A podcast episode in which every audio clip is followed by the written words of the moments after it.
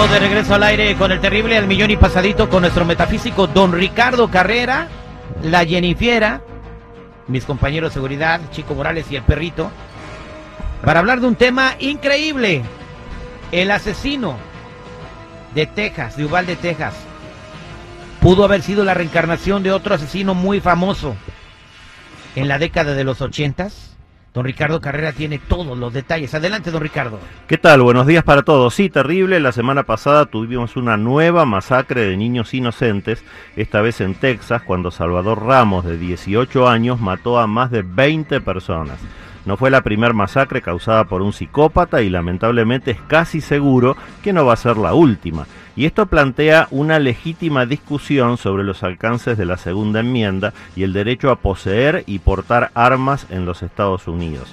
Tal vez llegó el momento de actualizar ese derecho escrito hace más de 230 años, cuando la regla era la defensa propia, que ya no lo es, y adecuarlo entonces a la realidad que se vive hoy en este siglo XXI. ¿Es lógico vender hoy armas de guerra a un adolescente de 18 años que no es considerado un adulto ni siquiera para consumir alcohol?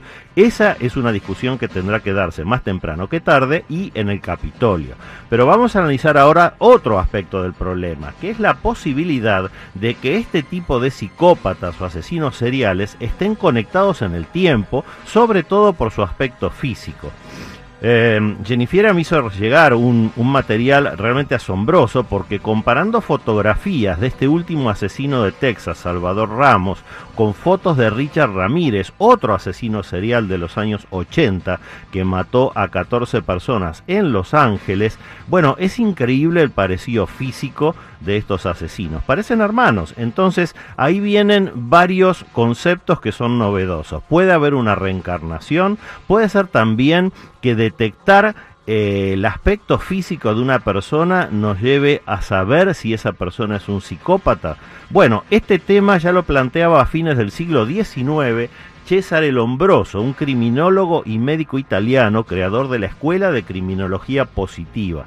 Decía Lombroso que los rasgos faciales de una persona influyen en su conducta antisocial tanto o más que su libre albedrío. Parte es lo que la persona decide hacer, pero parte es lo que genéticamente ya trae para comportarse de un modo psicopático. Estudiando entonces las caras de las personas se puede detectar a grandes rasgos quiénes podrían llegar a ser asesinos en potencia. Esa es una facultad que la policía utiliza desde siempre y están entrenados especialmente para identificar caras, conductas y comportamientos que vuelvan una persona sospechosa. En los aeropuertos, por ejemplo, esto ya se hace, sobre todo después de los atentados del 9-11. Puede identificarse así a posibles sospechosos para investigarlos adicionalmente. Si hay este tipo de controles preventivos en los aeropuertos para evitar nuevos ataques terroristas, ¿no será ya el momento de aplicar el mismo criterio preventivo cuando, por ejemplo, se vendan armas de guerra a adolescentes? frente a lo terrible de estos cobardes atentados contra niños indefensos, cualquier posibilidad de prevenirlos debería ser analizada y para eso está el Congreso. Tal vez haya llegado ya el momento de actualizar esta segunda enmienda terrible. Bien, entonces en conclusión, no son la misma persona, sino que se parecen por sus rasgos que en general tienen los psicópatas y los tiradores en serie, ¿no? O los asesinos en serie. Esas son distintas variables que habrá que estudiar y analizar en cada caso, pero independientemente de que sea la misma persona reencarnada o que tenga el mismo instinto asesino, lo importante es detectarlo y ahí es donde hay que avanzar con esta eh, enmienda a la segunda enmienda. Eh, eh, bueno, eh, mientras platico con Jennifer, 8667-945099, si quieres hacerle alguna pregunta a don Ricardo Carrera. ¿Cómo te diste cuenta de este parecido, Jennifer? Eh, yo hace poco miré la serie en Netflix que se llama Acosador Nocturno, entonces me di cuenta después de este personaje, de esta persona que también fue un asesino en serie, eh, Richard, y luego pasó lo de los asesinatos eh, lamentables En Uvalde, Texas. en Uvalde, Texas. Y, y no sé, como que dije, este yo ya lo he visto en algún lugar. Esto como que me suena. Entonces recordé la serie y busqué a, a Richard y luego dije, es que se parecen. Están igualitos, es impresionante el parecido que tienen eh, eh, el acosador nocturno. Ri- Richard, ¿qué se llama, don Ricardo? Eh, Richard Ramírez, Richard Ramírez y eh, el muchacho que se llama Sergio Ramos, ¿no? Salvador Ramos. Salvador, Salvador Ramos. Ramos. Sergio Ramos es el Comanche, güey. bueno, pues ahí está. Eh, se- vean, comparen las fo- eh, fotografías y ustedes saquen sus propias conclusiones. Hay llamadas telefónicas, seguridad. Sí, señor, sí, señor. Aquí tenemos llamadas telefónicas porque quieren consultar el tarot que dice la verdad. Vámonos a las llamadas telefónicas 866-794-5099. Conchita. ¿A quién te... Vamos con Chita. Chita, buenos días. ¿Cómo está Chita? Sí, bueno, muy bien, muchísimas gracias. Ah, nomás quería saber que me he sentido mal. Quisiera saber si es algo normal o si me hicieron normal, porque en mi casa se oyen ruidos en la noche y pues no sé si hay algo normal en mi casa también, no sé. Mira, dos cosas. En primer lugar, el arcano 17 de las estrellas está marcando que efectivamente hay una energía muy negativa en tu casa, es lo que tú sientes, lo que tú estás eh, recibiendo. En segundo lugar, se puede hacer un corte con eso, el arcano 13 que cierra la lectura lo dice. Quédate tranquila, lo vamos a poder hacer. Esto va a ser una gentileza totalmente gratuita de al aire con el terrible. Aguarda en línea privada, por favor. Muchísimas gracias. Muchas gracias. Vámonos eh, con otra llamada telefónica, seguridad. Sergio. Sergio el bailador. Buenos días, Sergio. ¿Cómo estamos?